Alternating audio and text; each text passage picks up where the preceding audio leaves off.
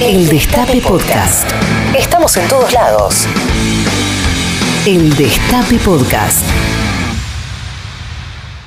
Bueno, Tati, déjame presentar al invitado de la fecha, a nuestro queridísimo invitado de la fecha. Él es abogado, profesor de Derecho en la UBA, fue jefe de gabinete durante el gobierno de Néstor, es hincha fanático de Argentino Junior, tiene un hijo, Tani, y en la cancha y afuera de la cancha su posición es arquero porque ataja todo. Él es el presidente de la Nación Argentina, Alberto Fernández. Alberto, ¿Cómo le va? ¿ya estás ahí? Estoy acá, ¿cómo les va? ¿Bien? Ay, qué lindo. ¿Escuchás bien? Yo te escucho perfecto. ¿Ustedes me escuchan? Sí, sí, muy bien. Sí, perfecto. Bueno, mi querido presidente, al fin pudimos concretar esto que era una asignatura pendiente, Alberto, ¿eh? Absolutamente. No, me había comprometido con vos, Tati, y quería que, que el año no vaya a terminar sin que podamos, que yo pueda cumplir con mi compromiso y poder hablar con ustedes, que es un gusto además para mí. Exactamente, exactamente. Bueno, viste que nuestro programa se llama ¿Qué me contás? Así que nos vas a contar varias cosas, ¿eh? Por ejemplo, ¿qué haces en tus tiempos libres, ¿no es cierto? ¿Estás leyendo algún libro? ¿Terminaste alguna serie que te haya gustado? En fin, contanos un poco. Eh, admito que cada vez me queda como menos tiempo libre, eh, querida, ¿viste? No, la verdad que no queda mucho tiempo, pero, pero trato de que las cosas que, que me gusta hacer, tratar de hacerlas, aunque sea para seguir cultivando esa parte mía. Eh, leí, eh, terminé de leer un libro, el último libro que terminé de leer se llama Maten a Duarte, que cuenta la historia de la muerte de Juan Duarte, Ah, una ¿sí? investigación periodística bastante bien hecha. Sí, Catalina de Lía. Que de Catalina de Lía, Sí. que me gustó mucho. Y ahora empecé a leer anoche eh, un libro de Saborido que se llama Historias del Suburbano, que es un libro de Pedro Saborido muy, que pinta muy divertido. Ay, Alberto, perdóname, pero te escucho con un poquito de, de que retumba un poquito. A ver, ¿Ahí me escuchás, ahí me escuchás mejor? ahora sí, sí. Bueno, no, te decía que mm, eh, estaba leyendo, que anoche empecé a leer, leí nada más que dos páginas, pero empecé a leerlo, un libro que me mandó Pedro Saborido, que se llama Historia del Suburbano, Ah, sí. bonaerense, que, es, que pinta muy lindo, muy divertido, como suelen ser los libros de Mm. Pedro. Eh, así que estoy leyendo eso ahora.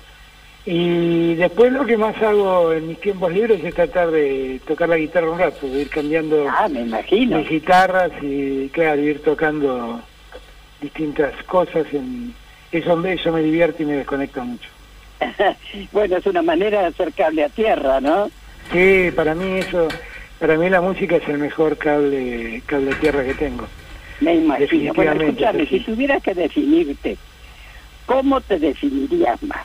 ¿Político de raza o fanático de fútbol? Uy, no, bueno, soy muy fanático de, Argentinos Juniors, eso, eso es cierto. Pero, pero también es cierto que, no sé si soy un político de raza, soy alguien que toda su vida hizo política. Yo empecé a militar a los 14 años en la UES y desde entonces nunca dejé de hacer política. Y al día de hoy sigo creyendo mucho en la política, sigo creyendo que es la, el instrumento ideal para mejorar las cosas, para cambiar la realidad. Así que si, si eso es ser un político de raza, lo soy. Y la verdad, en un tiempo, viste que estamos viviendo desde hace unos años esta parte, porque los medios también lo imponen, esta Mm. idea del, del político no político, ¿no? Del que no viene de la política. Como, como si el venir de la política fue una- un, un hecho contaminante. Yo la verdad me reivindico como político, reivindico la política y sigo creyendo que la política es el camino. Y sigo diciendo que los no políticos nos han dejado unos resultados horribles. Por eso creo que que es que fue, ¿no? que, es una que, la política que si soy un político de raza mejor aún. Este, no soy yo quien debe calificarse así, pero si lo soy, me encanta hacerlo. Eh, Alberto, eh, en 2013 tuiteaste eh, lo siguiente, te voy a leer. Da vergüenza que con la historia de Argentinos Juniors tengamos un técnico como Caruso Lombardi. Cuando solo empata, saca delanteros. Vergüenza pusiste. Lo que te queríamos preguntar es si en el fútbol, como en la vida, o, no estaría mal tener un, un ministro como Caruso Lombardi. Pobre Caruso, no, vos sabés que me da mucha, me, da mucha vergüenza de mí mismo, porque la verdad yo tuve otra vida antes de ser presidente, donde decía en Twitter lo que sentía. Después fui presidente y me dijeron, no, no podés seguir así. Así que me empezó la, la censura interna. Eh, no, a ver, tengo que explicar esto porque Caruso un día me llamó y me dijo, me mataste. Y lo último que quería era hacer eso, porque es alguien a quien que, trabaja como, como sabe y a quien respeto, que y que trabaja honestamente como sabe, pero, pero ocurre que Argentinos Juniors es un equipo, es un club donde valoramos mucho el jugar bien. Para nosotros jugar bien es muy importante. Para un hincha de boca no va a entender lo que voy a decir, pero yo prefiero perder jugando bien que ganar jugando mal. Eh, y creo que eso nos pasa a muchos hinchas de Argentinos Juniors que somos muy exigentes del buen fútbol, porque nos gusta el buen fútbol, simplemente. Y Caruso, justo es decirlo, agarró al club en momentos donde peleaba el descenso y, y bueno, muchas veces en la pelea del descenso tenés que morder los dientes y, hacer lo que se puede para no perder. Y, y en ese, ese era un juego muy poco vistoso, muy poco vistoso y en ese contexto debo haber dicho eso, pero, pobre Caruso tengo que reconocer lo que nos salvó de situaciones difíciles muchas veces. Muy bien. Me imagino. Escúchame, ¿te imaginas que cuando el velatorio del Diego, Dios mío, este, no me estuve prendida al televisor, ¿no? Y en el momento en que vos colocaste la remera de Argentino Junior a los pañuelos de madres y abuelas, Uy, te juro, qué emoción, qué, qué brutal fue eso, ¿no? Ahora, ¿cómo viviste, Dios, esta irreparable pérdida como hincha, como presidente, como argentino, ¿no? Con mucha, como todos nosotros, con una enorme tristeza, ¿no? Porque Maradona tuvo un don que no sé cuántos argentinos tienen, mm. que es que fue un hombre que nos hizo felices a todos. La verdad nos dio felicidad, solo nos dio felicidad la Argentina que tiene, hay una parte argentina que suele ser muy ingrata, fue muy dura con él y se preocupó más por, por cómo le iba en su vida que mm. por atender lo que él hacía por nosotros y las, las tantas alegrías que nos dio. Exacto. Y, y la verdad es que lo, lo, tuve, lo sentí con mucha pena, con mucha pena. Inclusive cuando pusimos la camiseta de Argentinos Juniors, Mm. Y los pañuelos, hablé con su familia que inmediatamente me dijo que sí, que por supuesto Tal sí. Cual. Eh, y gracias a ustedes por dejarme representarlas en ese instante, porque ustedes son, son enormes personas, y enormes personas desde lo humano, pero enormes personas desde lo simbólico para la Argentina, y que me hayan dado el la responsabilidad de en su nombre poner esos pañuelos de las madres y las abuelas para mí para mí fue fue fue, muy importante y muy muy grande la responsabilidad eh, pero fue un momento muy ingrato y lo que sentí es que todos todos todos inclusive luchadoras de, de la talla de ustedes en ese momento le reconocían a Maradona un lo que fue. totalmente, totalmente. Vos fíjate que él siempre estuvo cerca de las madres, de las abuelas, en fin, de los derechos humanos, ¿no? Bueno, ya sabes. que yo, yo suelo decir, que se lo decía a él yo también, ¿no? Que Maradona tuvo un don especial, ¿no? Fue, fue un hombre que tocó el cielo con las manos, pero nunca despegó los pies de la tierra. Tal cual, siempre no se estuvo- de sus orígenes. ¿eh? Nunca, nunca, nunca, nunca, nunca. Y el compromiso con los más débiles siempre estuvo en él. A pesar de que se codeaba con los más poderosos del mundo. Exacto, Siempre exacto. fue así, siempre fue así. Y por eso, por eso, bueno, por eso tuvo el reconocimiento que tuvo del pueblo, ¿no? Eh, Alberto, te vamos a hacer escuchar un audio eh, para que nos cuentes de este proyecto Me das que... miedo vos, me das miedo, porque ya recién me tiraste el Twitter del 2013 y me das miedo lo que voy a escuchar ahora. ver. No, sos vos, sos vos. A ver, vamos a escuchar. Aquí estoy, y aunque no quieras, voy marchando entre la nada. Voy en busca del refugio donde esconden mi esperanza. Y aquí estoy, y si me mira. Ahí estaba Alberto, músico, la faceta musical. Ese es un tema, mira, te voy a contar la historia. Es un tema que escribí allá por el año 2000, cuando con Jorge Argüello queríamos hacer un programa de cable que muestre las dos caras de la ciudad de Buenos Aires. La Buenos Aires rica y la Buenos Aires pobre. Viste Buenos Aires tiene una avenida que se llama Rivadavia, que de algún modo divide en, ciudad rica y ciudad pobre. Hacia el norte, hacia todo lo que es eh, Palermo, eh, Barrio Norte, Belgrano, Núñez, Recoleta, toda esa parte es como la ciudad rica. Y para el otro lado, Pompeya, Villa Soldati, Villa Lugano, eh, allí está la ciudad más, más pobre.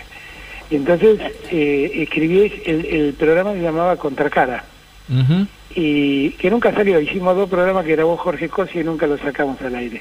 Pero escribí ese tema como cortina del programa. Y si le escuchás la letra, habla precisamente de lo que un pobre le dice al rico, ¿no? Eh, y por eso se llama Contracara de tu vida. El, el, el estribillo en algún momento dice Contracara de tu vida. Ella la... el- es eso, es básicamente un, un pobre que le habla a un rico. Y, y este es un CD que en algún momento va a salir, porque está el, el video y grabé, ya está en yo- YouTube. yo hace, hace unos años atrás, hace unos años atrás, eh, yo eh, me- eh, ordenando papeles me encontré con una caja, una caja de alfajores de Estancia al Rosario, no sé si existe todavía, pero en, cuando yo era chico eran muy, muy reconocidos. Y, mm, y lo abrí y me encontré con un montón de temas que empecé, que algunos databan de mis 14 años, 15 años, y me encontré con canciones que le hice a mi hijo, que le hice a la mamá de mi hijo, que le hice a, a otros amores que tuve a lo largo de la vida, y a mi mamá también, y, y me puse a pensar eh, cómo era, si yo me moría, ¿dónde quedaba todo eso? Porque vamos a hacer de cuenta que le escribo una canción a Tati. El método mío es, mira Tati, te escribí una canción, entonces agarro una, una guitarra, le canto la canción a Tati y le dejo la letra. Ah, Y Tati se queda con la letra, pero de la música no se acuerda nunca más, salvo que se la cante yo, porque ese tema no va a estar en la radio, no va a estar en ningún lado. Y entonces me empecé a preguntar, si yo me muero, ¿dónde va a quedar todo esto? Y entonces llamé a un amigo mío, que es un extraordinario músico, Oscar Laguera, y le dije, che, Oscar, ¿sabes que me estoy encontrando con temas que me gustaría grabar para que queden? Porque porque no sé si me muero dónde va a quedar todo esto. Y nadie lo va a recordar como temas, lo recordarán como letras, pero no como, como temas. Y así nos pusimos a grabar una serie de temas que tenía hecho desde, desde mis 14 años hasta ahora, hay algunos más nuevos y algunos muy viejos, eh, y, y grabamos cerca de 40 temas de todo eso que encontré. El, e- ese, ese temita que vos está en un CD, que es un CD que es solo para mis amigos, está eh, que se llama Los Caminos hacia el Cielo. Mm. Y, y el CD, esa letra, ese tema, Los Caminos hacia el Cielo, lo escribí cuando tenía 15 años. Lo cantaba con un trío que se llamaba el trío Hojas. O sea, date, date cuenta de los años que tiene. Y, era, y es un tema que tiene mucho de, de Crosby, Still and, Young o Nash, que fue el trío más, más permanente. Sí. Y, tiene mucho de arreglo de voces, de mucho de esa música, que en aquel momento a mí me, me influía mucho. Y, mm, y ese, bueno, entonces entre esos temas que grabé está Contracara, que es el que acabas de escuchar, que no sé quién lo habrás oído. Eh, han venido muchas veces a proponerme de Spotify subir los temas a Spotify, pero el día que lo haga lo voy a hacer para donarle los derechos de autor a alguien, si es que alguien quiere escuchar los temas, ¿no? Pero, pero yo la música la hago, la uso como, como dijo al principio Tati, como un cable a tierra para desconectarme de lo cotidiano. y es una cosa más íntima que una cosa pública. Pero bueno, tenemos un presidente polifacético, ¿eh? porque también sé que escribiste un libro que no lo he leído porque no lo tengo, ¿vio? Pero me han dicho que es estupendo, digno de leer, que se llama Políticamente Incorrecto, que ahí ah, justamente contás, mm, qué sé yo, qué lindo, cómo surgió el kirchnerismo y muchas anécdotas junto a Néstor, ¿no? ¿Nos podrías contar alguna de esas anécdotas que están en ese libro políticamente incorrecto? Que espero tenerlo. Pero, pero lo tengo, prometo mandártelo el lunes sin falta. Eh, es un libro que salió a la venta porque, a ver, cuando yo renuncié me pasó algo muy raro. Ah. Y es que las editoriales empezaron a proponerme escribir un libro sobre mi experiencia con Néstor. Pero en verdad, yo me daba cuenta que lo que querían no era conocer la experiencia con Néstor, sino mi pelea con Cristina. Lo que querían era un libro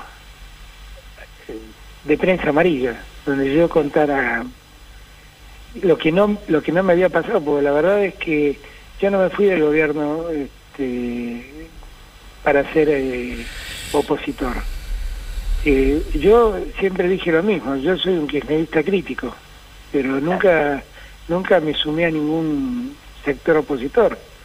Mm. Y, nunca fui candidato de ningún sector opositor, pese a que me lo propusieron muchas veces. Y entonces dejé pasar el tiempo y créeme porque me pasó algo muy raro, algo es algo que en, en el mundo editorial se llama subasta de autor venían y me ofrecían sumas cuantiosas para que yo escribiera lo que yo no, no podía escribir porque yo no viví un, un yo no, yo no, yo no viví problemas con en la época de Néstor con Néstor y Cristina. Viví un momento inigualablemente lindo para mí. Y entonces los tipos querían que yo cuente miserias que yo no había vivido. Entonces dejé pasar el tiempo de ser, me perdí mucha plata, pero estoy contento de haberla perdido, y en el año 2011 lo terminé de escribir cuando Cristina ganó la elección, dejé pasar la elección de Cristina porque hay al final algunas cosas que, que critico de aquella época y no quería que nadie lo usara electoralmente, dejé pasar y salió ese libro. Pero ese libro en su inmensa mayoría es la historia de cómo hicimos con Néstor el kirchnerismo. Eh, porque ahí no, no, no sé si tengo mérito, pero la historia me privilegió con ser eh, uno de los fundadores. Y de ser, me animo a decir yo, el, el primero con el que Néstor habló y le dijo, pongámonos a trabajar en esto. Hay mil anécdotas, algunas son risueñas, algunas son muy profundas. Una risueña.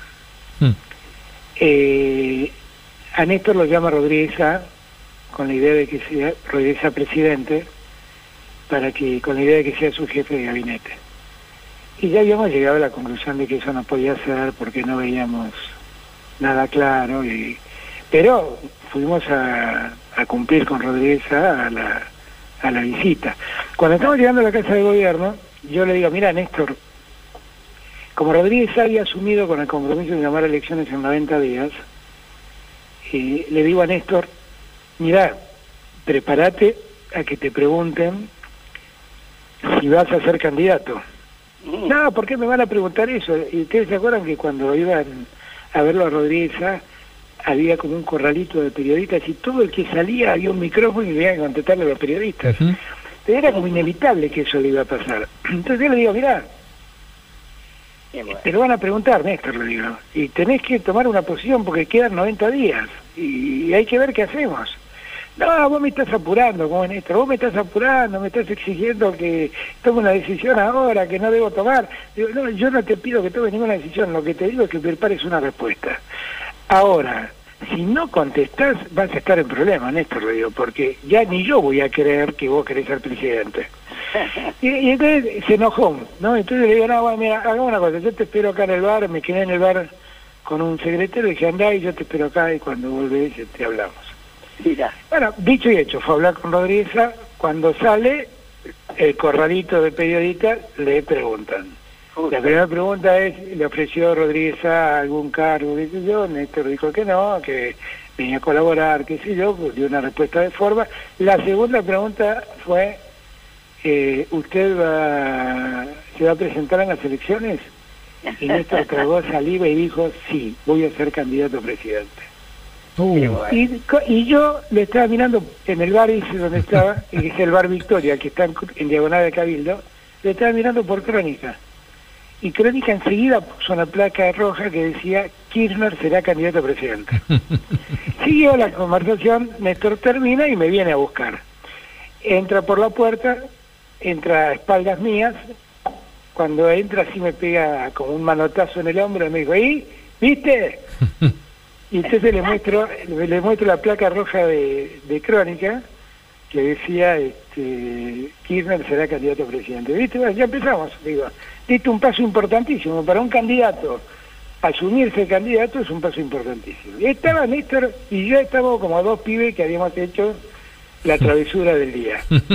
Y Néstor me dice, vamos a vamos a vamos a con Cristina, vamos a comer con Cristina. Ahora, llegamos a casa de Cristina. Cristina casi nos mata. Qué bueno.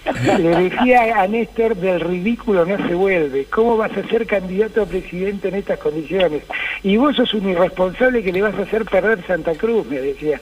Y la verdad es que en el fondo había una dosis de responsabilidad, claro que sí, porque éramos dos locos contra el mundo, no, no, no teníamos estructura, no teníamos nada. Lo único que yo estaba seguro que tenía era el mejor candidato, que mm. después lo fue, claramente. Este, ella, fue, bueno, Cristina se enojó tanto que nos dejó comiendo solo. Y, y Néstor, me acuerdo que comíamos este, milanesa con papas fritas, y en la casa de Néstor, ahí en Uruguay, donde vive Cristina ahora. Y me acuerdo que comimos, Cristina se fue y nos dejó como dos pibes castigados. Almorzamos en silencio, sin abrir la boca. Siempre me acuerdo de esa anécdota, fue muy divertida, muy divertida. Ahora, una anécdota, una anécdota seria de Néstor, que está en el libro contada. A ver. Habíamos ido a verlo a Bush, habíamos ido a verlo a Bush, ¿no? Este, primera visita a los Estados Unidos. Volvíamos, el, el vuelo ya estaba, había tomado altura de crucero, y vienen a avisarnos que el ministro de Defensa, Pampuro, nos estaba llamando con urgencia y no le podían transferir el llamado a la oficina de Néstor en el avión. Entonces me dice Néstor, anda a atenderlo vos. Entonces ahí me cuenta Pampuro que Baltasar Garzón había pedido la detención de 46 altos oficiales del proceso de reorganización nacional, así llamado por ellos, y, y que había que extraditarlos, y que no sabía qué hacer con porque la Argentina no extraditaba nacionales, me dijo. Pero le dije, mira, hace una cosa, Pepe, ocupate de que hoy estén todos detenidos. Detenelos, ponerlos en cárceles militares y mañana cuando llego vemos qué hacemos. Y volví al despacho de Néstor, ¿no? Cuando estaba con él. Mm. Y me dice Néstor, ¿qué pasaba? Y entonces le cuento, al César Garzón le cuento esto que... Me dice, y bueno, y vamos a tener que extraditarlos, me dice Néstor. Le digo, no, Néstor, es que no podemos extraditarlos. ¿Por qué no podemos? Mira, el primer motivo es que la Argentina no extradita nacionales. Eso está en el Tratado de Montevideo. ¿Y cómo? ¿Y no los extradita y quedan impunes? No. No los extradita y tiene la obligación de juzgarlos en Argentina. Ah, bueno, juzguémoslo en Argentina.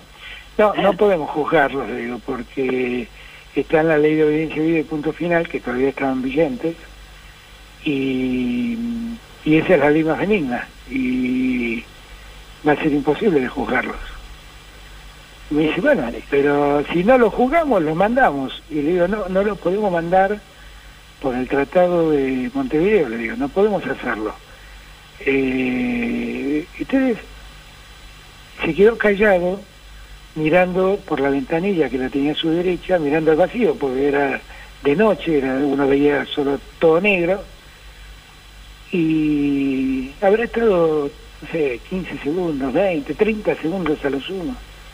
Entonces, cuando me vuelve a mirar, yo me quedé en silencio mientras que él miraba por la ventanilla, cuando vuelve a mirar, me mira, cuando vuelve su mirada, me encara y me dice, vamos a hacer esto.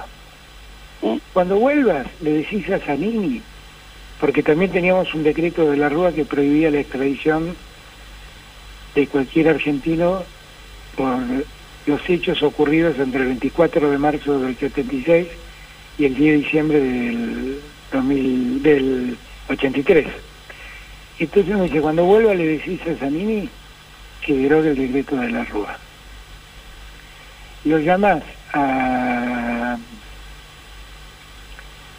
a Pichetto, que era nuestro presidente en el Senado, bloque del Senado, y a Díaz Bancalari, que era nuestro presidente en la Cámara de Diputados del bloque, y le decís que anulen las leyes de obediencia de punto final, que deroguen las leyes de, Entonces le digo, no, si las derogamos no es lo mismo, porque como estuvieron vigentes, eh, van, a, van a decir que fue la ley más benigna.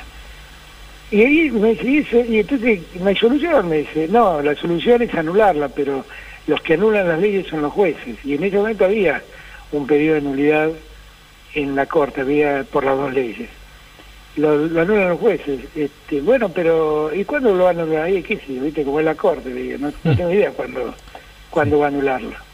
Entonces me dice, bueno, entonces decirle a Díaz Bancaler y a Pichetto que anulen las leyes. Ah, yo le dije en ese momento, le dije, hay algunos pedidos de nulidad de las leyes en el Congreso, hay uno de Patricia Walsh, me acuerdo que le conté, ah. este, tal vez, entonces me dice, bueno, eso, decirle que agarren esa ley y que anulen las leyes.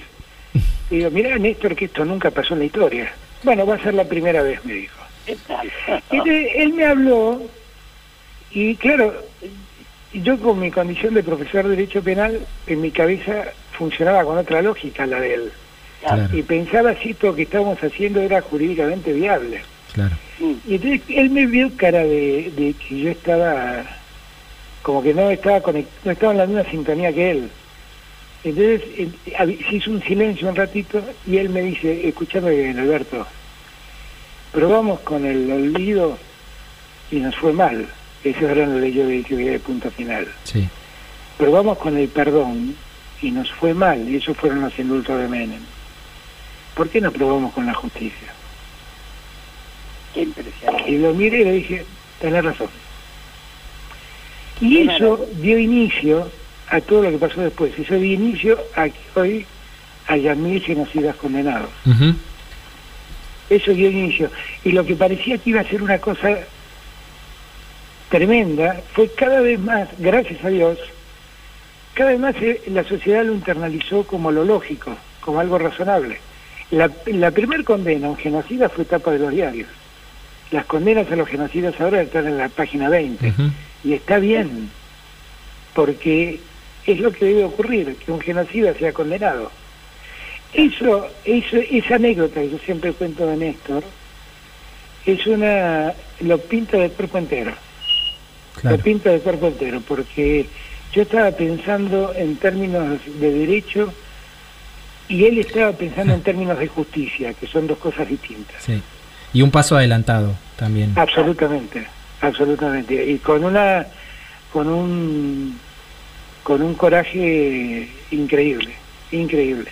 Me acuerdo que al día siguiente llamé a los diputados y los diputados, cuando al diputado a Pichetto y a Díaz Bancalari, y, les planteé el tema. El Néstor se mete en mi despacho, ¿no? Eh, y claro, vi la cara de ellos dos que estaban como diciendo, me estás mandando a hacer algo imposible. y Néstor les dijo, mire, háganlo porque si no me voy a poner yo al frente de la gente y voy a llevarle a toda la gente al Congreso. y ahí se terminó la discusión. Ahí se terminó. Qué gran anécdota. Extraordinaria. Esa, esa anécdota yo ya la cuento siempre porque creo que es la que mejor pinta a Néstor. Es la que pinta a Néstor de cuerpo entero. Tati. Qué barbaridad. Escúchame, este, Alberto, eh, qué interesante todo lo que acabas de decir. Son veces cosas que no se saben, ¿viste? Tan importante, tan importante, ¿no es cierto? Bueno, escúchame, querido, uno de los temas fundamentales que te propusiste fuera de tener un país más justo e igualitario, ¿no es cierto? Pero hay millares de compatriotas que continúan bajo la línea de pobreza, ¿no? ¿Podés contarnos cuáles son las medidas que están llevando adelante, entre otras, pero con este plan contra el hambre? ¿Cómo es eso? Contanos, por favor. Mira, Tati, nosotros en el medio, nosotros cuando llegamos la pobreza para nosotros era la mayor preocupación y la, y la gente con hambre fue la mayor preocupación. Y encaramos una mesa contra el hambre y tomamos una serie de medidas eh, como la tarjeta alimentar, que tuvieron la aspiración de que en ninguna mesa de argentinos falte comida. Y, y lo que ocurrió es que a los tres meses de empezar vino la pandemia. Y entonces el esfuerzo hubo que multiplicarlo por mil. Y, y está claro que la pandemia nos cambió la vida a todos y cambió el ritmo de funcionamiento de la Argentina. Eh, pero mi mayor preocupación fue que frente al rigor de la pandemia y a la tragedia de la pandemia, nosotros nunca dejemos de atender a los más necesitados. Eso que yo siempre digo, primero los últimos, es algo que tengo absolutamente internalizado en mi conciencia. Totalmente. Y, y, a pesar de que la pandemia nos trajo más pobreza, porque efectivamente pasamos de 40 a 44 puntos de pobreza, sí. También es cierto que los que miden la pobreza, la Universidad Católica, dicen que eh, si el Estado no hubiera estado presente, la pobreza sería 10 puntos más alta.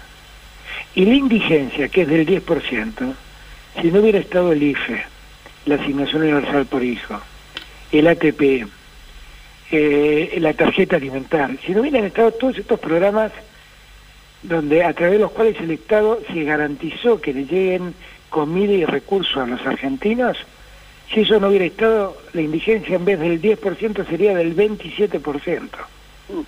Entonces, la realidad es que nosotros por la pobreza, aún en pandemia, hicimos muchísimo. Y bueno, pero logramos... Dame Alberto que te interrumpa. ¿Ves? Son de las tantas cosas que ustedes hacen, que está haciendo este gobierno, pero que no se saben, Alberto. Hay una mala comunicación, te soy sincera, no soy yo la única que piensa así. No hay una comunicación, uno no se entera la gente de todo lo que siguen haciendo a pesar de la pandemia, Alberto. Mira, hay, hay, ahí hay un problema, Tati, que te quiero ser franco. Yo no me animaría a decir que hay una mala comunicación, que por ahí la hay no, no te voy a decir que no tampoco.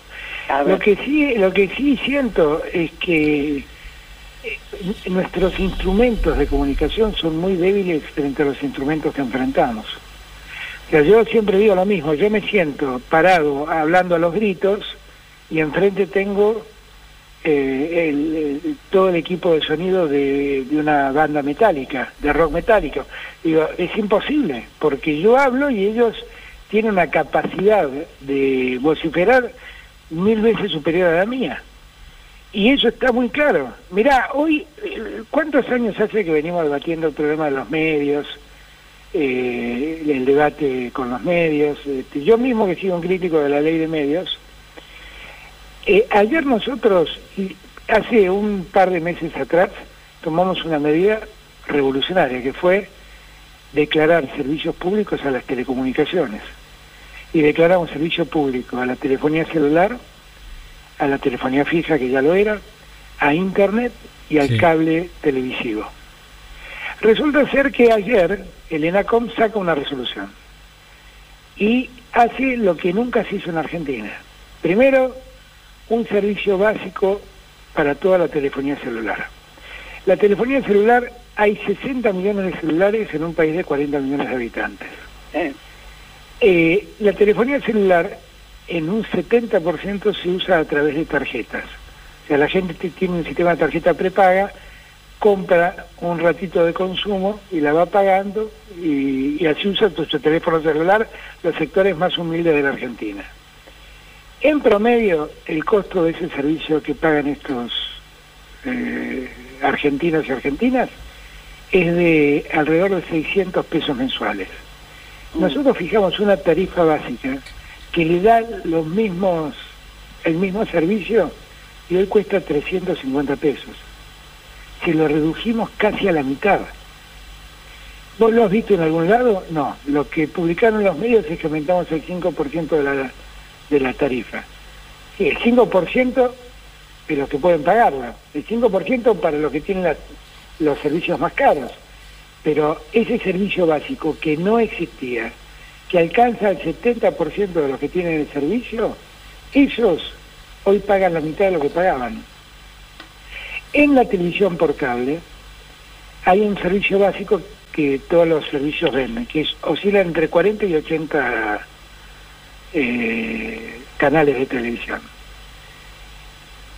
Eso en las grandes eh, empresas de cable, cablevisión, para poner un ejemplo, Mm. las que tienen más de 500.000 afiliados, esos, ese servicio básico hoy se redujo un 30%, o sea, la gente paga un 30% menos Claro. hoy, a partir de hoy.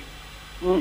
Si, si se trata de empresas entre 300.000 y 500.000 eh, clientes, pagan un 25% menos. Si se tratan de empresas que son las cooperativas del interior, básicamente, que tienen menos de, 100 de 200.000 clientes, esos pagan, eh, la reducción del precio es de un 20%. O sea que hoy, en ese servicio básico, todos pagan entre un 20 y un 30% menos. Bajó la tarifa para todos ellos. ¿Vos lo has visto en algún lado esto? No lo publican. Ahora, ¿qué es lo que publican? Que aumentamos las tarifas. Claro, para los para el 30% más pudiente, un 5% después de un año de congelamiento. Claro. Mm. Eso no sale en ningún lado. Eso, Claro, eso, eso, eh, Tati, fue tema de discusión durante toda la ley de medios. Lo acabamos de resolver, no salió en ningún lado. Sí, ya Eh, lo, lo importante son los hechos, como lo están, no las intenciones. Pero a mí me da, ¿qué querés que te diga? Que, lo- que esto no, no, no se, no sé, que no se sepa, ¿viste? Es No que sé. no, es que cuidan mucho que no se sepa, cuidan mucho que no se sepa, cuidan los medios que no se sepa, Claro. porque ellos se sienten perdidosos con esto, se sienten derrotados. Claro, en verdad lo que claro. que estar es orgullosos de hacer llegar un servicio a un precio más justo a la mayor cantidad de argentinos. Sí. Tendrían que mostrarlo con orgullo. Sí, lo decíamos al principio del programa que es una medida, como vos la mencionaste, revolucionaria eh, y que evidentemente no se ve en, en ningún medio, lo decíamos antes. Eh, y mm, Alberto, cambiando de tema, ¿sabés que eh, habíamos elegido música que, te, que habías elegido vos, que habías armado una playlist en una entrevista que te hicieron, pero como sabemos que estás atareado, vamos a, a pasarla después, pero habíamos elegido a Jovín, habíamos elegido a Gershwin, habíamos elegido Invisible. eh, sí, claro, mucha- todo lindo.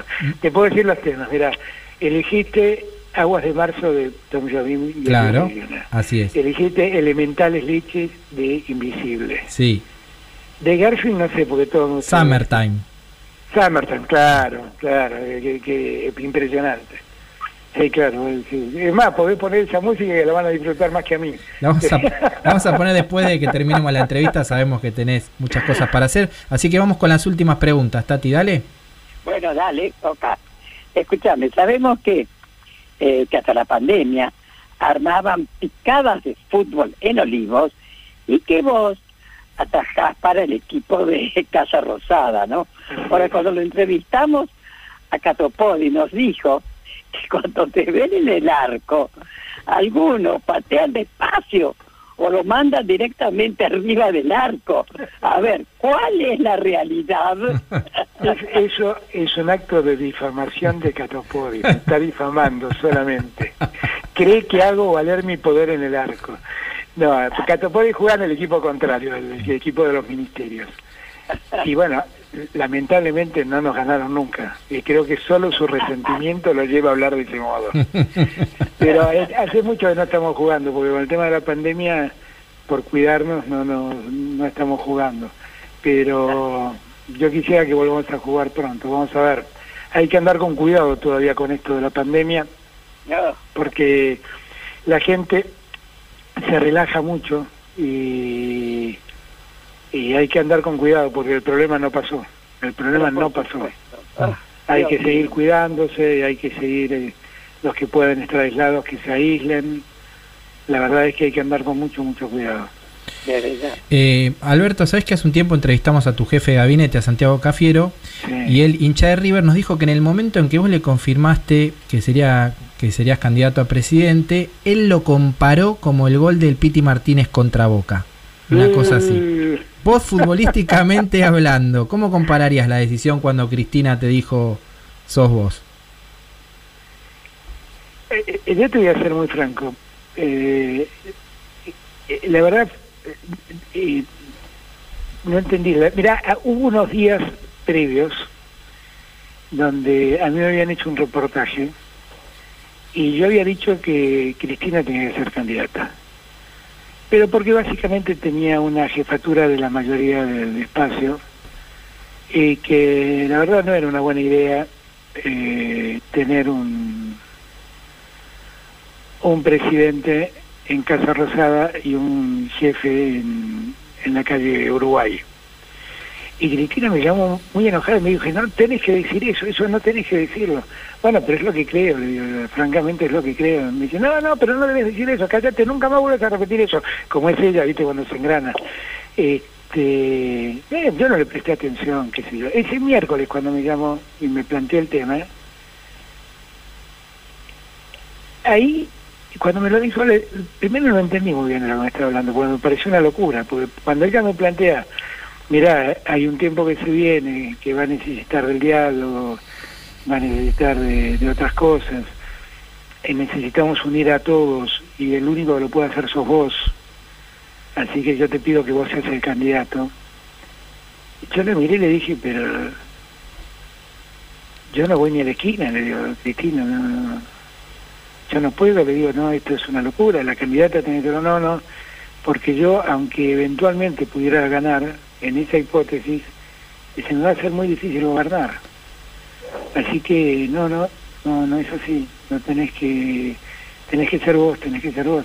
Y yo le insistía, Cristina, no, no, yo no puedo ser, porque yo conocía como mis limitaciones, nadie me veía como candidato, mm. nadie, absolutamente nadie mm. me veía como candidato, todos me veían como alguien que articulaba entre espacios para tratar de buscar la unidad y yo estaba muy contento de cumplir ese rol. Eh, pero nadie me veía como candidato. Y ahí resulta que eh, ella, cuando yo le digo eso, ella me dice, no, bueno, pero no, no, no tenés que temer porque yo te voy a acompañar. No, Cristina, digo, pero está visto que vos no trasladás tus votos, tus votos son tuyos, no, no, no se lo trasladás a nadie, que era un estudio que yo venía haciendo desde hacía tiempo. me dice, no, no, pero yo voy a ir con vos. ¿A dónde vas a venir conmigo? En la fórmula. Y ahí eh, fue como que caí de golpe mm. lo que me estaba proponiendo. Claro. Entonces la verdad es que le dije, Cristina, este, pensémoslo un poquito más. Le dije, no le dije que sí de entrada no, no, no, no, no, tienes que ser vos, tienes que ser vos, esto no hay discusión. Digo, pero pensémoslo un poquito más, pensémoslo un poquito más porque, porque, bueno, a partir de allí hubo tres días de charlas entre nosotros, donde, bueno, eh, llegamos a la conclusión de cómo teníamos que hacer esto.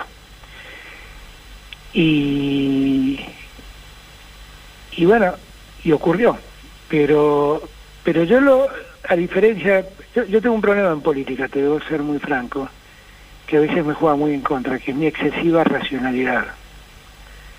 Este, y por lo que cuento, para por lo que veo, para Santiago tiene una parte más emotiva que, que racional.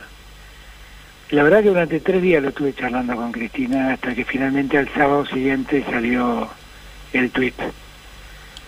Eh, y, y bueno, y lo pensamos, lo razonamos, le buscamos la vuelta, nos dimos el modo como funcionar y salió, y salió muy bien. Y, y, la verdad es que yo le agradezco siempre a Cristina la confianza que ha depositado en mí, que no voy a defraudar ni a ella ni a ninguno de los que nos votaron. Eh, pero pero no lo viví como lo vivió Santiago. Santiago evidentemente lo vivió como un gol. Yo lo vi como una enorme responsabilidad. Hablando con Cristina días atrás hablábamos de eso, ¿no? De la enorme responsabilidad que cargamos. Y, y, y, así lo viví, lo viví de otro modo, no, no lo recuerdo, no lo recuerdo precisamente como el penal de alguien que nos dio campeonato en el año 84, no lo recuerdo así, no, no lo recuerdo, lo recuerdo como algo muy inesperado para mí, sí. eh, cuando yo además ya me encaminaba, mira, para, para salir un poco de esta parte testimonial que está sonando un poco seria, eh, el día miércoles me llamó Cristina. El día lunes, Guado mm. me pidió una reunión urgente, una reunión urgente. Y entonces me vino a subir a tomar un café a casa conmigo. Y entonces le digo, ¿qué te pasa? Me dice, no, mira, estuvimos hablando con Máximo. Nosotros queremos saber qué querés vos. ¿Cómo que quiero yo? ¿Qué, vas, qué, qué, qué, ¿En qué rol te pensás vos? ¿Cómo en qué rol me pienso? Claro, me dice, mira, mira, no demos vueltas, si tienes candidatos vos vas a tener que cumplir un rol. ¿Cuál es el rol que vas a cumplir? ¿Qué querés cumplir? Porque lo que nosotros queremos es ponernos a tu lado y ayudarte a concretarlo. Uh -huh. No, le digo, bueno, mira, si nosotros logramos la unidad y logramos ganarle a Macri, yo me quiero ir de embajador a, a España. Le dije, mándenme cuatro años a España, yo daba clases en España, mm. mándenme cuatro años a España y yo voy a ser el tipo más feliz del mundo y yo el objetivo lo habré cumplido logrando la unidad y habiéndole ganado a Macri. No, me dijo, no, pero vos sabes que eso no va a ser así, Cristina te va a exigir que te quedes, Cristina nunca te va a mandar. No, no, no, le digo, no, no, no, ni, lo piensen, le dije, este, vos me querés ayudar, conseguime la embajada a, a España. Y se fue con esa respuesta, ¿no? Obviamente descontento porque sentía que, que le estaba eludiendo una respuesta. La cuestión es que el sábado Cristina saca el video, el anuncio. Y el primero que me llama es Guado, que exultante me dice, Alberto, qué maravilloso, te felicito. Y le digo, fue, te mandé a hacer una operación y me devolviste esto. Le digo, nunca más te encomiendo nada, le dije. Sos el tipo más peligroso de la política argentina y nos reímos siempre siempre recordamos la anécdota y nos reímos juntos. Qué grande. Y ayer se dio una foto también este que todos esperamos ahí en La Plata, este con, con la, los referentes sí, del Frente eh, de Todos. Yo creo que, que, es para terminar con, con lo que intentan instalar, ¿no? Porque eh, ocurre que si hablo con Cristina, los diarios dicen es un títere de Cristina, le obedece a Cristina, hace lo que Cristina manda si no hablo con Cristina hay una crisis institucional, están peleados. están peleados, esto así no funciona. Yo no sé qué quieran. Y la verdad es que con Cristina hablamos cuando tenemos que hablar, con Cristina nos conocemos hace muchos años, este, yo la verdad tengo un cariño grande por ella, alguna vez le dije lo que es real, para mí fue muy feo estar peleado con ella, fue feo, me sentí mal esos años no me sentí bien. Con lo cual, recuperar mi amistad con ella, nada va a quebrar mi amistad con ella. Nada, ni Cristina. Ni aunque Cristina se dispusiera a quebrar mi amistad con ella, no la va a quebrar. Que no ocurre, quiero aclarar, ¿eh? estoy solo diciendo la firmeza de mi posición. La realidad es que vivimos en los últimos meses en un debate inusual, donde el planteo pasó de ser que Cristina se metía en todo y yo era un títere, a ser que Cristina no me hablaba y, el, el, gobierno estaba en una crisis institucional. A la misma velocidad pasó. Con lo cual el acto que se le ocurrió a Axel, que me pareció una maravilla de idea de Axel, este, creo que sirve para disipar dudas. para disipar eh, la posición de esos que, que quieren vernos separados, que quieren vernos divididos, porque la, la, ayer Cristina lo dijo a su modo, yo lo digo de otro modo, o lo dije, lo dije siempre. Ayer Cristina decía, la unidad fue muy importante, pero la gente nos votó por el recuerdo que tienen de los años en que gobernamos. Y yo siempre lo decía de otro modo, eh, la, la, unidad no es una condición suficiente, es una condición necesaria para poder gobernar bien. Era una condición, es y sigue siendo lo mismo, no basta con la unidad, pero es una condición necesaria para poder gobernar. y, y, entonces, eh, eh, ayer lo que a mí más tranquilidad me dio es que hubo seis discursos y cualquiera podía firmar el discurso del otro. No hubo, no hubo planteos disruptivos, diferentes, distintos. Cualquiera podría firmar el discurso del otro. Eh, bueno, Alberto, vamos a las últimas dos preguntas y, te dejamos porque sabemos que, sos el presidente de la nación y, te, tenés tus, tu agenda. Yo, estoy pagando una deuda de un año con Tati. Ustedes tienen crédito, tienen crédito. Tati. Bueno, escuchame Alberto, en las reuniones que hemos mantenido los organismos de derechos humanos, siempre de una manera tan cordial, ni hablemos de esa primer reunión antes de la pandemia, ay, qué maravilla, cuando te fuimos a ver a la casa de gobierno, nos parecía mentira que los pañuelos volvieran a la casa de gobierno, ¿verdad? Bueno, después hemos tenido reuniones virtuales, ¿no? Y ahí hay un reclamo que es el que más nos preocupa, ¿no es cierto?, que es la libertad de los presos políticos. A un año de finalizado el gobierno macrista, ¿no es cierto?, aún el Poder Judicial continúa manteniendo cautivos a nuestros compañeras y compañeros, ¿no?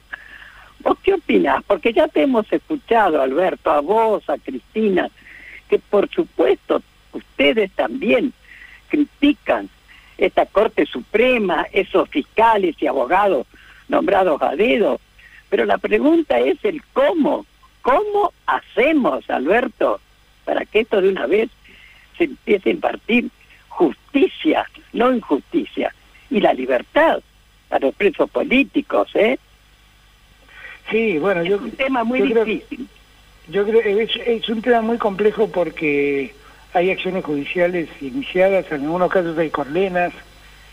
Eh, eh, yo lo que siento es que hubo un tiempo en la Argentina donde ha habido casos de corrupción que deben investigarse, los responsables deben ser sancionados y hay casos de persecución política clara, muy clara.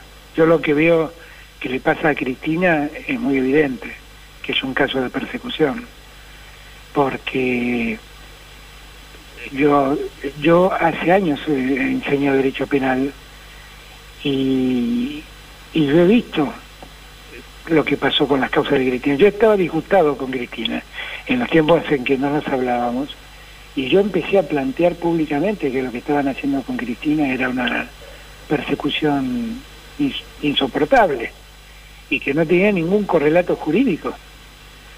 Eh, ayer Cristina dijo muy bien, más allá de lo usar, de, lo, de la que le querramos dar, está claro que hay una mecánica que utiliza la justicia para disciplinar a la política.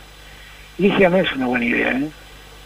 Yo el caso más, más, este, más claro que veo en eso es el caso de Milagro Sala. Ah, ¿Qué te parece? Ah. Que, que es un caso realmente increíble.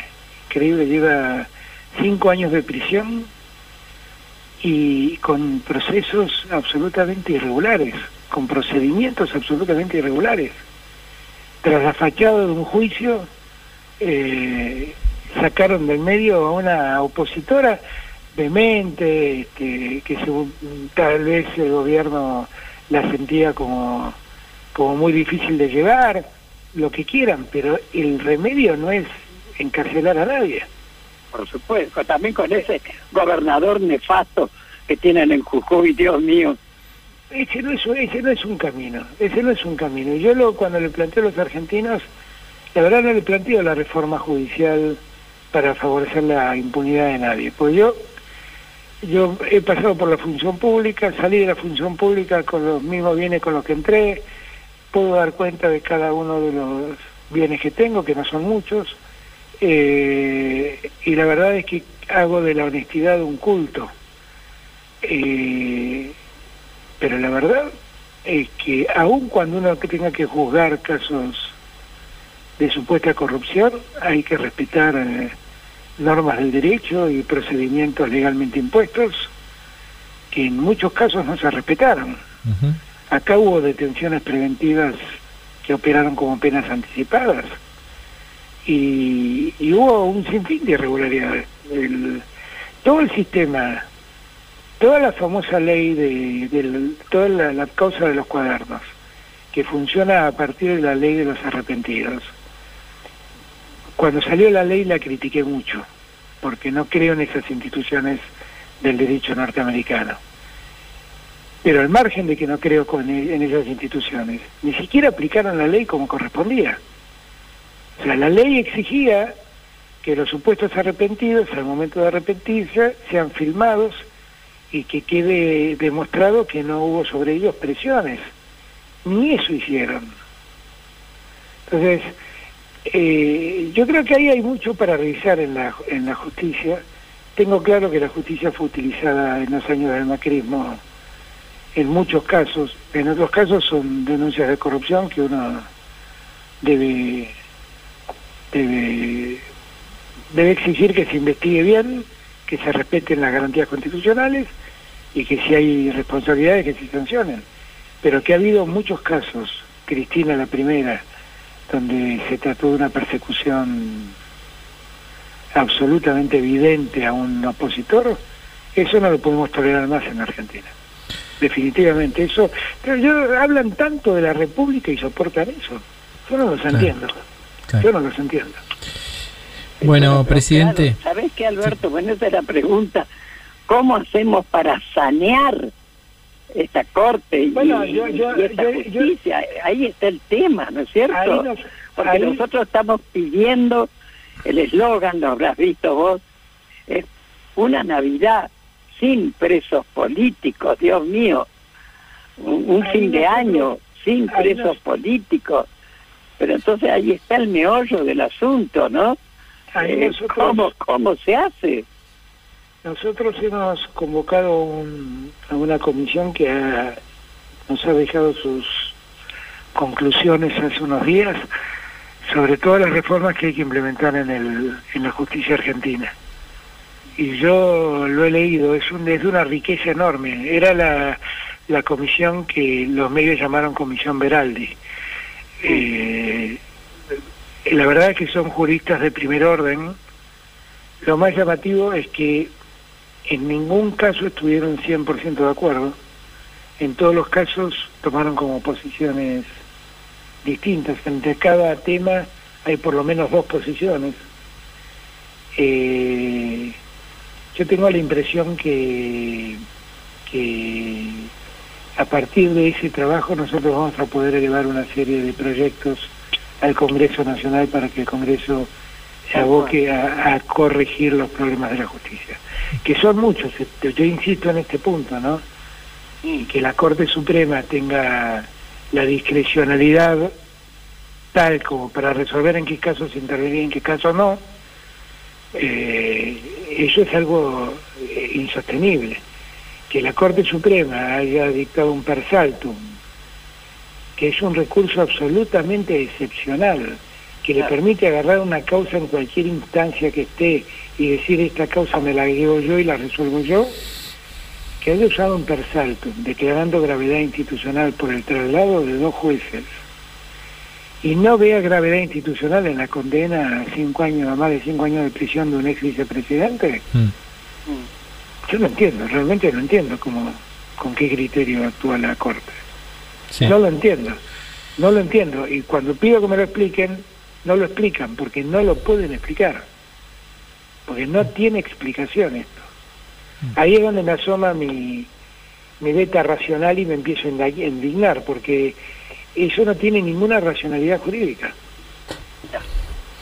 Presidente, le hacemos la última pregunta y lo liberamos. Eh, vimos los organismos, los que estamos en los organismos de derechos humanos, estamos muy preocupados también con otra de las problemáticas que tienen que ver con este, la violencia institucional y el rol de la fuerza de seguridad. Venimos de, de tener a un expresidente que recibió a quien asesinó por la espalda, fusiló por la espalda, sin antes saber si esa persona era inocente, culpable, sin haber antes haber estado pasado por un juicio.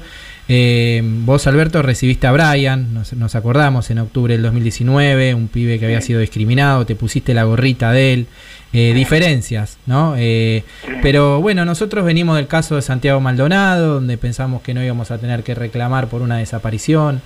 Hace poco vimos lamentablemente el caso de Facundo Astuillo Castro, que aún sigue sin resolverse las responsabilidades. Y queríamos consultarte cuáles son las medidas que tomará el gobierno para que tengamos una fuerza de seguridad que respeten la seguridad democrática. Mira, eh, la realidad es que eh, yo creo que las fuerzas de seguridad tienen que darle seguridad a los ciudadanos y que eso no implica ni, el, ni la violencia institucional ni el maltrato de los presuntos culpables. Mm. Ninguna de las dos cosas. Eh, yo te voy a poner un ejemplo muy cercano y muy inmediato, del que hablamos hace un ratito con Tati, el velatorio de Maradona. Sí. Fue una cosa muy, muy compleja, porque la familia no quería velarlo más allá de las 4 de la tarde y había un sinfín de personas que querían verlo. En la avenida 9 de Julio, la policía metropolitana eh, empezó a disipar a la gente que solamente quería entrar a verlo en Maradona con balas de goma, con gases, a los palazos. Nosotros tuvimos que soportar toda la presión sobre la Casa de Gobierno. Y no hubo una persona rasguñada en la Casa de Gobierno. Mm.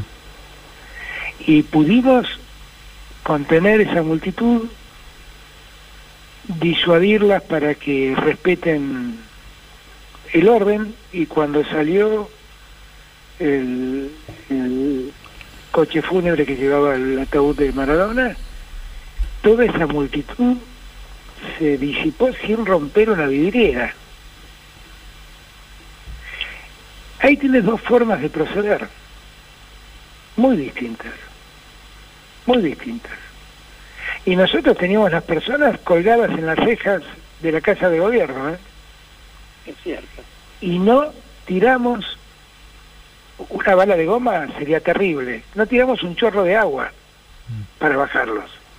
Exacto. Entonces, y, y lo único que hicimos fue disuadirlos, en, hacerles entender el riesgo que se estaba corriendo. Y no pasó nada. ¿Y qué hice yo? denuncié la violencia institucional ocurrida en el 9 de julio. Lo hizo la Secretaría de Derechos Humanos. Lo hablé a Horacio Pietragal y le dije, hacelo. Hacelo como lo hicimos antes, porque enseguida dijeron, ah, bueno, esto lo hace porque es el gobierno del PRO. No, no. Hicimos denuncias de violencia institucional en el Chaco, hicimos violencia de, denuncias de violencia institucional en Tucumán. Lo que no podemos nosotros tolerar es que aquellos a los que le damos un arma para que nos defiendan, la terminan usando contra nosotros. Eso no lo podemos tolerar. Y además tampoco podemos tolerar que en la acción contra un delincuente se violen derechos humanos y garantías individuales. Ninguna de las dos cosas. Para eso no están las fuerzas de seguridad. Y no me van a convencer de otra cosa. Por mí que hablen de toda la mano dura que quieran. Si hay algo que está demostrado que fracasó en la Argentina fue la mano dura. Porque hace años que las tenemos, ¿eh? Y no sirvió. No se redujo la delincuencia. No sirvió. Un chico de 15 años eh, comete un acto gravísimo, absolutamente cuestionable, como matar a una persona armenia para robarle una bicicleta, y vuelven a poner en discusión la edad de imputabilidad. Pero lo que no le cuentan a la Argentina es que los delitos cometidos por menores representan menos del 5% de los delitos que se cometen en Argentina. Entonces el problema no son los menores. Entonces la simplificación es, metamos presos a un chico de, de 13 años. Yo creo que estos temas hay que hablarlos con mucha seriedad. Y la violencia institucional es uno de los temas que hay que tratar con mucha seriedad. Muy bien. Muy bien, nos estamos, nos vamos a despedir entonces, Tati, este, y le vamos a agradecer enormemente a, a nuestro querido presidente que haya estado en, en, nuestro programa. Tal cual, tal cual. Bueno, llegamos ya al final, digamos, de la entrevista, este, y como se llama nuestro programa, ¿qué me contás? Queremos, Alberto, que nos cuentes, qué sé yo, alguna anécdota, algo que te haya ocurrido, sea, ojo, sea triste o no, pero que tengamos en una de esas la primicia que por primera vez lo contás. Así que dale, ¿qué me contás? no, no sé, una anécdota que sea primicia, no sé, porque no se me ocurren muchas, no se me ocurren muchos. Pero, no, yo, yo no sé, me, me, me, la verdad me sentí muy bien en esta charla con ustedes porque son gente que quiero y respeto. Y, y que a los que les preocupan las mismas cosas que me preocupan a mí. Y fue una, fue una charla distendida, fue una charla franca, fue una charla honesta. Eh, y yo quisiera que, que podamos hacer una Argentina de ese tipo. Una Argentina donde se pueda, como le gusta decir a Cristina, donde la gente tenga la vida ordenada, donde lo imprevisible desaparezca, que todo se vuelva predecible para hacer nuestra vida más ordenada, que nos podamos respetar, como fue en esta charla, que nos respetamos siempre, que podamos encontrar puntos de acuerdo, que pongamos antes que nada lo importante, porque ese es el secreto, ¿no? Poner lo importante delante de las cosas. Eh, poder hacer que los argentinos pensemos de ese modo y que nos acostumbremos a vivir de ese modo. Hace muchos años, les voy a contar una anécdota mm. que por ahí sirve para cerrar esta y para cumplir con el pedido de Tati. Una anécdota que no, no suelo contar. Hace muchos años yo era un loco del rock, ¿no? De chiquito, tenía 16 años. Y vivía en los recitales de rock y conocía a muchos músicos de rock. Mi papá era juez, y un día me propuso ir a comer eh, y fuimos a comer a Pipo. ¿Se acuerdan de Pipo? Sí, Tuco y Pesto. Exacto, Tuco y Pesto, exactamente. fuimos a comer con, fuimos a comer con papá. Y nos quedamos en una mesa y yo de repente vi que, que el viejo estaba como distraído mirando una mesa que estaba atrás mío. Y yo le hablaba y el tipo estaba preocupado por, por la mesa que veían atrás mío. Y entonces le dije, ¿qué, te, qué estás mirando? Dice, no, ahí atrás hay un, unos tipos rarísimos, dice, hay uno que come los fideos con la mano. Y me di vuelta y cuando me di vuelta estaban comiendo Espineta, Papo y Black Amaya, que era el, baterista, primero el Papo Blue, después del Pescado Rabioso. Y entonces cuando me di vuelta, lo miré, Papo que me conocía, me dijo, ¿qué hace Alberto? Me dijo como hablaba Papo, ¿no? Y yo me levanté a saludarlos. Y la verdad es que, eran mis ídolos. Era, qué era como encontrarte con Maradona para mí. Entonces me acerqué, los saludé, hablé dos palabras, volví a la mesa ante la mirada atónita de mi viejo, que no entendía qué hacía yo hablándole al tipo, que era Papo, que comía los fideos con la mano. Bueno, terminamos de comer, el viejo no me dijo nada, pero cuando llegué a la noche hubo una hubo el tribunal familiar me encaró. Llegó la hora de la cena mis hermanos se fueron a cenar a sus cuartos y a mí me agarraron mi viejo y mi vieja. Y mi vieja me dijo este escuché a mi hijo papá me contó lo que pasó hoy ¿qué pasó hoy? no hijo estamos muy preocupados con tus amistades ¿qué amistades? No, dice, escuchame, papá me contó, hizo tres personajes. Digo, son tres músicos extraordinarios, le dije, yo son mis ídolos. Sí, bueno, era, piensen ustedes, era la época todavía donde el pelo largo era una cosa rara, donde los hippies eran una cosa rara, y esos eran los amigos con los que yo me había ido a saludar, y los que asombraban a mi viejo. Y entonces empezaron, no, pero estamos preocupados, hijo, porque en ese ambiente, la droga, este, estamos muy preocupados con quiénes te estás juntando. Yo me acuerdo que la miré a mi vieja y le dije, mamá, eran tres músicos a los que admiro, que me acerqué a saludarlos, uno de ellos me conocía mucho y por eso me saludó. Y, solo me acerqué a saludarlos porque me acuerdo como si fuera y le dije, mamá, es como si te encontraras al trío de los panchos, porque a él le gustaban los boleros. Es como si te encontraras al trío de los panchos, le dije. Y uno de ellos te saluda, vos no te levantás y vas y saludarlos por la, por la mitad que tenés. No, bueno, pero no compares, hijo, esa gente con esos pelos. mamá, le dije, vos en verdad no estás dudando de mí, estás dudando de vos. Entonces se quedó mi mamá. Me dijo, ¿de qué me estás hablando? Claro, vos estás dudando de cómo me educaste. Vos estás dudando de qué me inculcaste. Y vos quédate tranquila porque vos me inculcaste todo lo bueno, así que no tengas miedo, no dudes de mi conducta, porque vos me enseñaste cómo tengo que actuar. Se terminó el juzgamiento, fui absuelto. Se terminó el juzgamiento. Ahora, yo a veces le pido a los argentinos lo mismo, ¿no? Este, que recordemos cómo fuimos educados, que recordemos cómo fue nuestra historia, que recordemos los mejores momentos de nuestras vidas y estemos seguros de que somos capaces de reconstruir un país. Que recordemos los momentos en que fuimos solidarios, mm.